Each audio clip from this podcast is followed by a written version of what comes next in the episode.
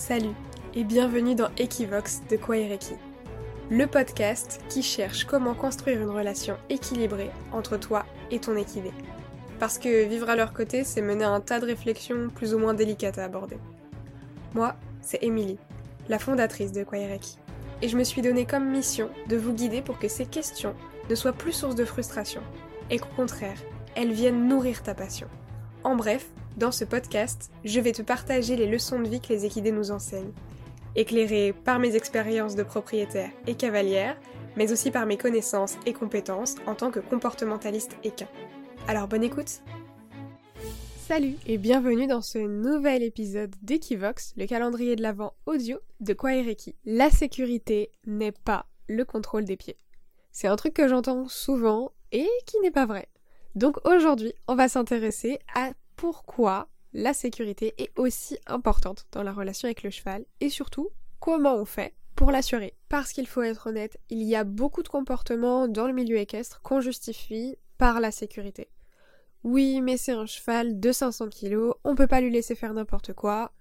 Oui, d'accord. Mais enfin, il y a quand même une différence entre laisser faire n'importe quoi et contraindre à tout n'importe quand. Alors oui, il faut poser des limites, mais pas n'importe comment. Enfin, seulement si tu te préoccupes à la fois du bien-être de ton cheval et de la relation que tu entretiens avec lui.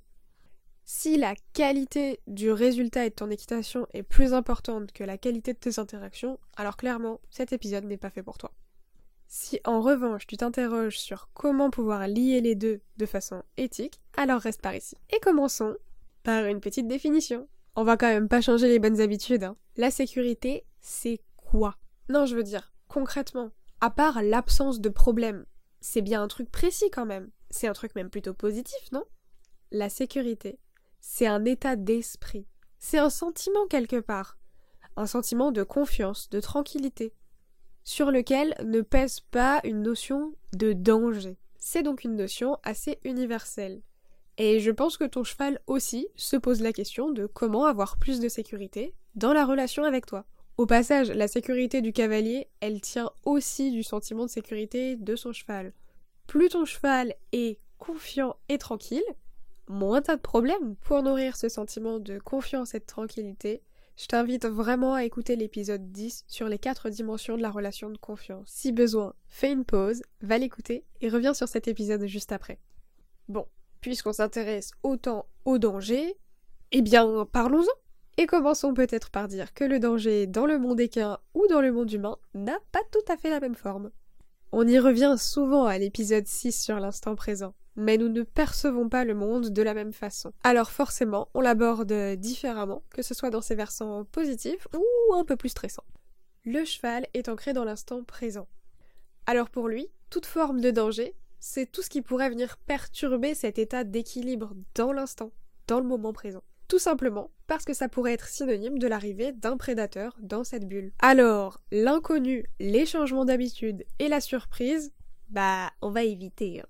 Ou alors, on va gentiment se préparer à pouvoir le gérer correctement émotionnellement sans que ce soit pas angoissant.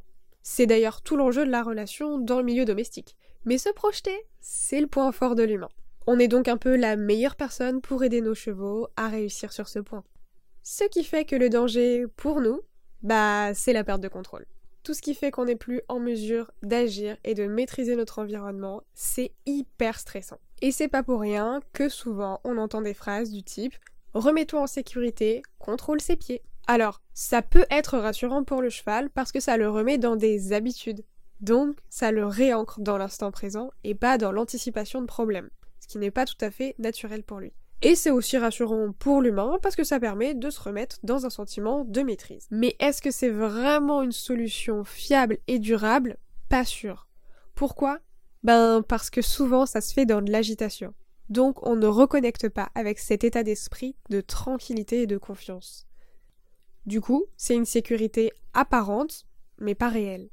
Et souvent, ces solutions, elles ne durent qu'un temps jusqu'à ce que le cheval trouve une solution qui lui semble plus efficace pour nourrir son propre sentiment de sécurité. Et souvent, les comportements qui apparaissent à ces moments-là, ils sont assez impressionnants et assez explosifs parce qu'ils entraînent le cheval à s'éloigner très très fort de la source d'insécurité, voire de dégager la source qu'il a identifiée qui l'empêche de s'éloigner de ce problème et qui l'oblige à rester proche de ce danger. Je te le souhaite pas, mais si tu te retrouves dans une situation similaire ou que tu veux tout simplement ne jamais te retrouver dans cette situation-là, je t'invite à écouter l'épisode 12, Le problème n'est pas là où tu le vois, et l'épisode 13, Les 3D pour tout gérer. Et oui, on est déjà bien avancé dans le calendrier de l'Avent, alors maintenant tu as plein de clés et plein de références à aller écouter. Le tout pour nourrir une réflexion globale aux côtés de ton cheval. À nouveau, tu peux faire pause pour aller écouter ces épisodes et me retrouver ici juste après. Mais sinon, j'ai encore une petite clé pour toi.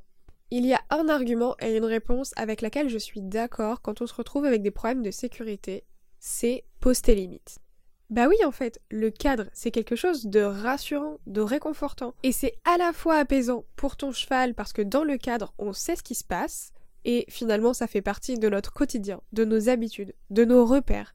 Et à la fois pour toi, parce qu'à l'intérieur de ce cadre, tu sais que tu maîtrises ce qui se passe. Sauf que le mot cadre ne t'invite pas forcément à voir les choses sous le bon angle. Alors je te propose une petite image made in Kwaireki pour changer de perspective. En équitation, on a tendance à être hyper focus sur le cadre, alors je te propose une analogie avec la photographie.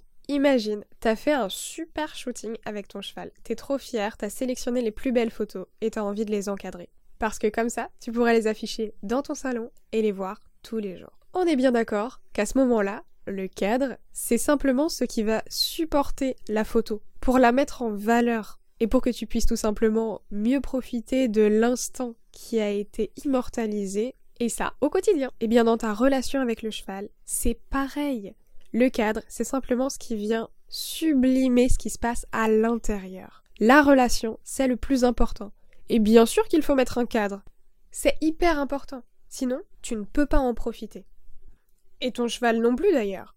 C'est un peu comme si tu avais mis ces magnifiques photos posées sur ton bureau au milieu d'autres feuilles de papier. Ça n'a aucun sens, personne ne pourra les voir, personne ne pourra en profiter, et elles vont même complètement finir oubliées, voire abîmées. Le cadre, c'est aussi ce qui vient protéger la relation. Et il y a plein de façons différentes de poser du cadre. La violence, c'est juste un aveu d'impuissance. Ça n'est pas un moyen de poser des limites. Si t'en as besoin pour communiquer avec ton cheval ou que ton cheval l'utilise pour interagir avec toi, c'est qu'elles ont été dépassées depuis bien longtemps. Alors, l'astuce du jour, c'est d'identifier tes propres limites. Et pour ça, je t'invite à écouter l'épisode 11, la méthode SMART.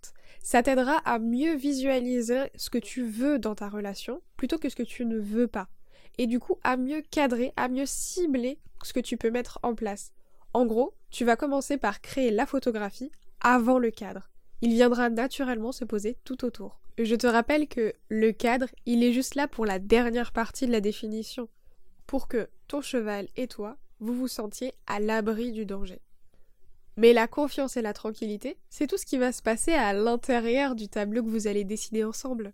Et pour pousser un peu plus loin cette astuce, je te propose de répondre à trois questions. Premièrement, tu n'as que 10 minutes à partager avec ton cheval. Il va très bien, toi aussi. Qu'est-ce que vous faites pendant ce temps en partie? Deuxièmement, quel est le souvenir le plus marquant, le plus puissant, le plus profond tu puisses partager avec ton cheval ou même avec d'autres chevaux. Ça fonctionne aussi sur l'entièreté de ta vie de cavalière. Et enfin, quels conseils tu aimerais partager et que tu aurais aimé qu'on te donne plus tôt? Ces trois questions, elles ont pour vocation de t'aider à remettre la relation au cœur de l'équitation, pour retrouver de la joie dans ta pratique. Parce que mettre du cadre et poser des limites, c'est bien, et c'est important, mais il faut qu'elles te correspondent. Pour qu'elles soient éthiques et que tu puisses les respecter avec ton cheval, pour qu'elle favorise ton bien-être et celui de ton partenaire. Alors, peut-être que ton cadre ne ressemblera pas à celui des autres, mais en même temps, ton couple, il est unique. Alors j'espère que cet épisode t'aura aidé à voir les choses sous un nouvel angle et à retrouver de la sérénité dans ta relation avec ton cheval. On se retrouve demain pour un nouvel épisode d'Equivox et d'ici là, prends bien soin de toi. À très vite. Merci d'avoir écouté cet épisode jusqu'au bout. Si tu as apprécié ce moment de partage, pense à laisser un avis et une note sur ta plateforme d'écoute préférée.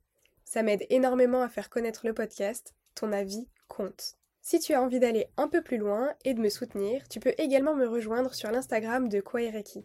Tes retours et tes messages sont toujours un plaisir à lire, alors n'hésite pas à m'envoyer commentaires, suggestions, remarques et idées de sujets que tu aimerais que j'aborde dans les prochains épisodes. Un grand merci à toi, on se retrouve demain pour un nouvel épisode de notre calendrier de l'Avent. D'ici là, prends soin de toi et continue d'explorer ta relation avec ton cheval grâce à Equivox, le podcast de Quaireki.